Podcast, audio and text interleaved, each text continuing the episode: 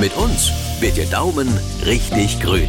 Die Gartensprechstunde von MDR Sachsen. In der App der ARD Audiothek und überall da, wo es Podcasts gibt. Helma Bartolomei ist hier. Schön, dass Sie da sind. Schönen guten Tag, hallo. Bei so einem Wetter kann man ja nur ein Lächeln im Gesicht haben, vor allen Dingen, wenn man einen kleinen Garten hat.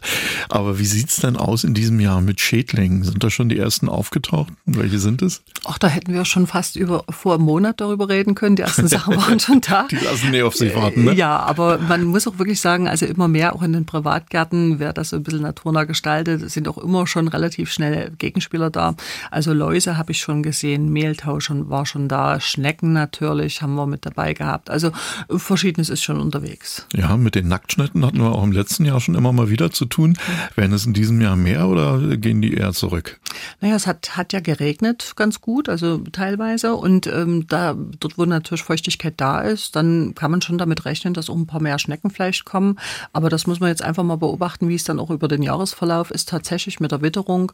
Und dann kann man natürlich auch verschiedene Maßnahmen durchführen. Mhm. Ich kann mir vorstellen, dass auch immer wieder mal neue Schädlinge dazukommen. Ich habe was gelesen von, von Reiswanzen, die irgendwie über Ostafrika zu uns reingekommen mhm. sind. Sind es die einzigen neuen? Also irgendwas ist ja immer, könnte man mhm. sagen. Ja. Und mit ein paar Sachen äh, haben wir ja schon seit ein paar Jahren zu kämpfen. Also Buchsbaumzünsler ist, ist nach wie vor ein Thema. Dann solche Sachen wie die Kirschessigfliege haben wir dabei. Ähm, Wanzen, eben unter anderem diese, diese Reiswanze, die eben Saugtätigkeit macht an äh, Pflanzen.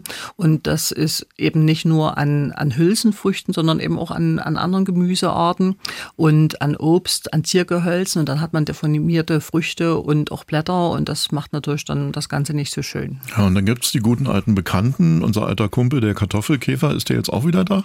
Also ich gehe davon aus, dass man mit dem auch mal wieder rechnen kann. Und äh, das ist natürlich immer, gerade bei diesen ganzen Krankheiten und Schädlingen, ist das oberste Gebot immer erstmal eine regelmäßige Kontrolle. Und dann natürlich immer zu gucken, wie ist das Verhältnis von Befall zu Nützlingen vielleicht schon, beziehungsweise man kann ja absammeln, man kann mhm. auch mal was abschneiden, man kann mit einem scharfen Wasserstrahl mal die Läuse abspritzen und äh, man kann dann eben auch gucken, wie stark ist der Befall wirklich. Also gerade wenn man bei den kleineren Gärten guckt, wir haben ja doch bei den kleineren Gärten nicht ganz so große Bestandsflächen, da kann man eben auch mal absammeln. Die meisten kennen diese Geschichten noch von den Großeltern oder von genau. den Eltern, die eben Kartoffelkäfer sammeln mussten oder die laufen besser gesagt und äh, da kann man das bei kleinen Brunnenbeständen auf jeden Fall auch ganz gut machen machen. Und da gehen wir gleich mal ans Telefon. Hallo. Und zwar, ich habe in unserem Garten äh, Traubenhyazinthen, die sich sehr schnell vermehren. Also eigentlich ein relativ blaues Meer wird das dann. Meine Frage ist die, schaden die dann den anderen Pflanzen oder verdrängen die gar? Oder könnte ich die einfach dann drin lassen und irgendwann stirbt ja das Kraut dann ab? Also ich hatte mal jemanden, der hat gesagt Trauma-Hyazinthen, weil dieses war so viel geworden, dass er es raushaben wollte, ja. aber da hat man eigentlich wenig Chancen. Aber ich finde die auch schön, also ich würde die durchaus lassen. Man muss nur gucken, was für Pflanzen man dort hat. Also wenn es kräftige Pflanzen sind, wie die Rosen zum Beispiel oder sehr kräftig wachsende Stauden, ist es überhaupt kein Problem. Immer in dem Moment, wo man sehr zarte, filigrane Pflanzen hat, also zum Beispiel ein kleines zartes Hungerblümchen, also ganz zarte Steingartenpflanzen, die können dann schon wirklich eine Konkurrenz dort haben. Da muss man ein bisschen vorsichtig sein, aber alles, was jetzt so höher ist, also Lupine, Margeriten oder solche Sachen wie Pfingstrosen oder so, da sollte es keine große Konkurrenz geben. Ich habe das Wort Hungerblümchen noch nie gehört. Was ist denn das? Das ist eine Steingartenstaude in Goldgelb, Traber Hungerblümchen. Das ist eine ganz zarte, für ja. eben, also nicht diese Schottergarten, sondern wirklich für Steingärten praktisch. Oh, also diese bepflanzten, schönen, ähm, ja, Gärten, die also wirklich mit Steingartenblumen mhm. und Stauden bepflanzt sind, Ach, wie es eben in der Natur Damit habe ich heute meinen Lernteil schon erfüllt. Jetzt kommen wir zum ja. Kirschlorbeer. Da haben gleich zwei Hörerfragen. Fangen wir an mit der ersten Frage. Bei meinem Kirschlorbeer sind die Blätter braun geworden.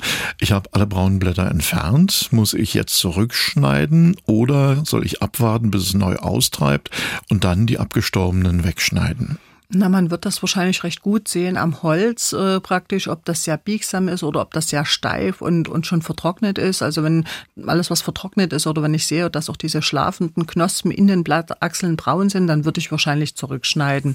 Dann hat die Pflanze auch die Chance, gut von unten wieder neu durchzutreiben. Aus Schönheide haben wir auch noch eine Frage zum Kirschlorbeer bekommen. Beim Kirschlorbeer kräuseln sich bei mir die Blätter. An den Unterseiten sind leichte braune Flecken zu erkennen. Ungeziefer ist keins ausgemacht worden. Und hier fragt der Hörer, was er dagegen tun kann. Mhm. Na, das ist schwierig jetzt von ferne zu, zu beurteilen. Also wenn so dunkle oder braune Flecken da sind, das kann eben auch wiederum mit der Witterung zusammenhängen. Ähm, das können also Blattflecken sein, das können aber auch kann auch Schrotschusserkrankung sein. Da haben wir auch dunkle Flecken, wo dann das Gewebe rausfällt. Und Deformierung könnte eventuell auch auf Mehltau hinweisen. Aber hier würde ich einfach mal sagen, ein Stück abschneiden, in eine Tüte stecken und dann mal zu einer Pflanzenschutzberatung kommen oder zu einem der Pflanzendoktoren. Dann kann man das relativ gut zuordnen. Und da kommen wir gleich zu einer Hörerfrage aus Mittweida, die hier reingekommen ist.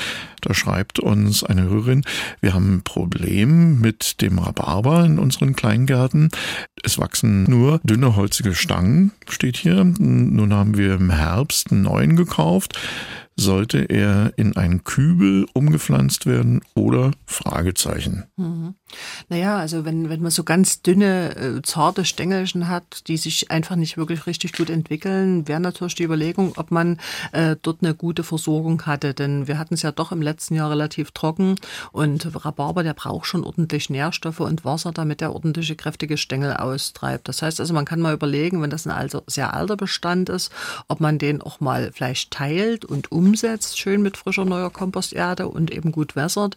Äh, eigentlich ist er im Garten sogar aus meiner Sicht besser aufgehoben, ausgepflanzt als in einem Kübel. Also im Kübel geht es schon auch, das kann man mal machen eine Zeit lang, aber es ist jetzt keine Dauerlösung und die sind dann nicht so gut versorgt wie im Garten direkt selber.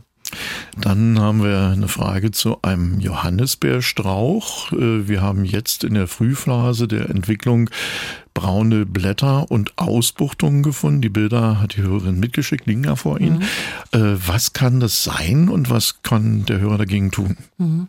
Naja, das, das sind auch schon wieder klasse Schleuse, also diese rötlich-braunen Erhebungen auf dem Ach, Blatt. von und Läusen. Genau, also das sieht aus wie so Blasen auf dem Blatt und nicht selten kommt dann manchmal jemand zur Beratung und sagt, ach, wir haben hier Kräuselkrankheit an der Johannisbeere, ja. weil dieses Kräuseln verbringt man ja dann immer so ein bisschen gedanklich mit dem Pfirsich. Aber in dem Fall sind es wirklich Läuse, die da drunter sitzen. Und äh, wenn man das rumdreht, sieht man die meistens dann auch ganz gut. Wenn man äh, das im Befallsbeginn sieht, würde ich einfach bloß die Triebspitzen abschneiden oder abkneifen. Man kann die Läuse auch zerdrücken oder mit einem scharfen Wasserstrahl absprühen. Man äh, kann aber auch dort relativ schnell Nützlinge als Gegenspieler sehen. Also insofern ist da meist auch ein ganz guter Kreislauf dann drin. Dann habe ich hier eine Frage aus Zwickau bekommen und da habe ich ein bisschen neidisch. Da haben nämlich die Hörer einen im letzten Sommer japanischen Jasmin gepflanzt, der wunderbar an der Hauswand geklettert ist. Jetzt kommt aber das Problem. Laut Gärtnerei sollte der bis minus 14 Grad aushalten im Winter. Die Pflanzen wurden auch zusätzlich noch abgedeckt, aber jetzt sieht so aus, als wenn alles völlig abgestorben ist. Was könnte da los sein? Sind die wirklich futsch? Hm. Also hier muss man natürlich immer gucken. Also wir haben natürlich nicht selten Pflanzen, wo man so Doppelungen hat, so von der Namensbezeichnung her. Und Ach ich habe so. das jetzt in den letzten Tagen öfters gehabt, dass jemand kam und nach Jasmin gefragt hat und dann frage ich immer zurück, was meinen Sie jetzt eigentlich? Meinen Sie einen Gartenjasmin, also einen falschen Jasmin? Meinen Sie einen echten Gartenjasmin, der im Winter blüht, oder meinen Sie ein, ein äh, jasminblütiges Solanum? Also da gibt es verschiedene Pflanzen. Vielleicht gibt es dort noch ein Etikett dazu, dass man mal gucken kann, was sie tatsächlich haben. Denn äh, es sind da schon Unterschiede dann innerhalb der Pflanze. Also über den lateinischen Namen kriegt man es dann am ehesten raus, was es für eine Pflanze ist und wie gut die dann am Ende wirklich frosthart ist oder nicht. Wir sind in der Gartensprechstunde mit Helma Bartolomei. Nächste Frage bitte. Ja, guten Tag. Mein Name ist Eljan und ich habe eine Frage zum Pfirsichbaum. Und zwar kriegt er immer so eine Kräuselkrankheit. Jetzt zum Beispiel im Frühjahr so eine Kräusel. Die kräuseln sich und sehen so nicht schön aus mit solchen kleinen Warzen oben drauf. Was kann man da machen? Das kommt dann immer mal wieder. Hm. Das ist nun leider von der direkten Bekämpfung zu spät. Das ist eine Pilzkrankheit, wo die Infektion schon beim Knospenschwellen passiert. Und äh, wenn man dort was dagegen machen möchte, müsste man das zu dieser Zeit machen. Wenn dann Mittel zugelassen sind, muss man dann jedes Jahr neu prüfen. Und ähm, dort äh, ist es immer so, dass man, wenn der Befall jetzt da ist, eigentlich nur unterstützen kann. Also äh, gucken, dass die Bewässerung stimmt, dass die Düngung in Ordnung ist, dass man eine gute Bodenabdeckung hat hat, dass der Schnitt in Ordnung gebracht wird und pflanzenstärkend vielleicht unterstützt mit Ackerschachtelhalm und vergleichbaren und fürs nächste Jahr vielleicht neue Pflanzen oder Neuplan, besser gesagt, wer neu pflanzt, für diejenigen ist sicherlich der Gedanke, dass man mal nach robusteren Sorten sucht. Eine direkte freie Sorte, also resistente Sorte, ist mir bisher nicht bekannt. Machen wir in 14 Tagen weiter, ja? Gerne. Okay. Das war die Gartensprechstunde von MDR Sachsen. Und wenn es nach der Gartenarbeit irgendwo zwickt, hören Sie doch auch mal in unsere Hausarztsprechstunde rein. In der App der ARD Audiothek.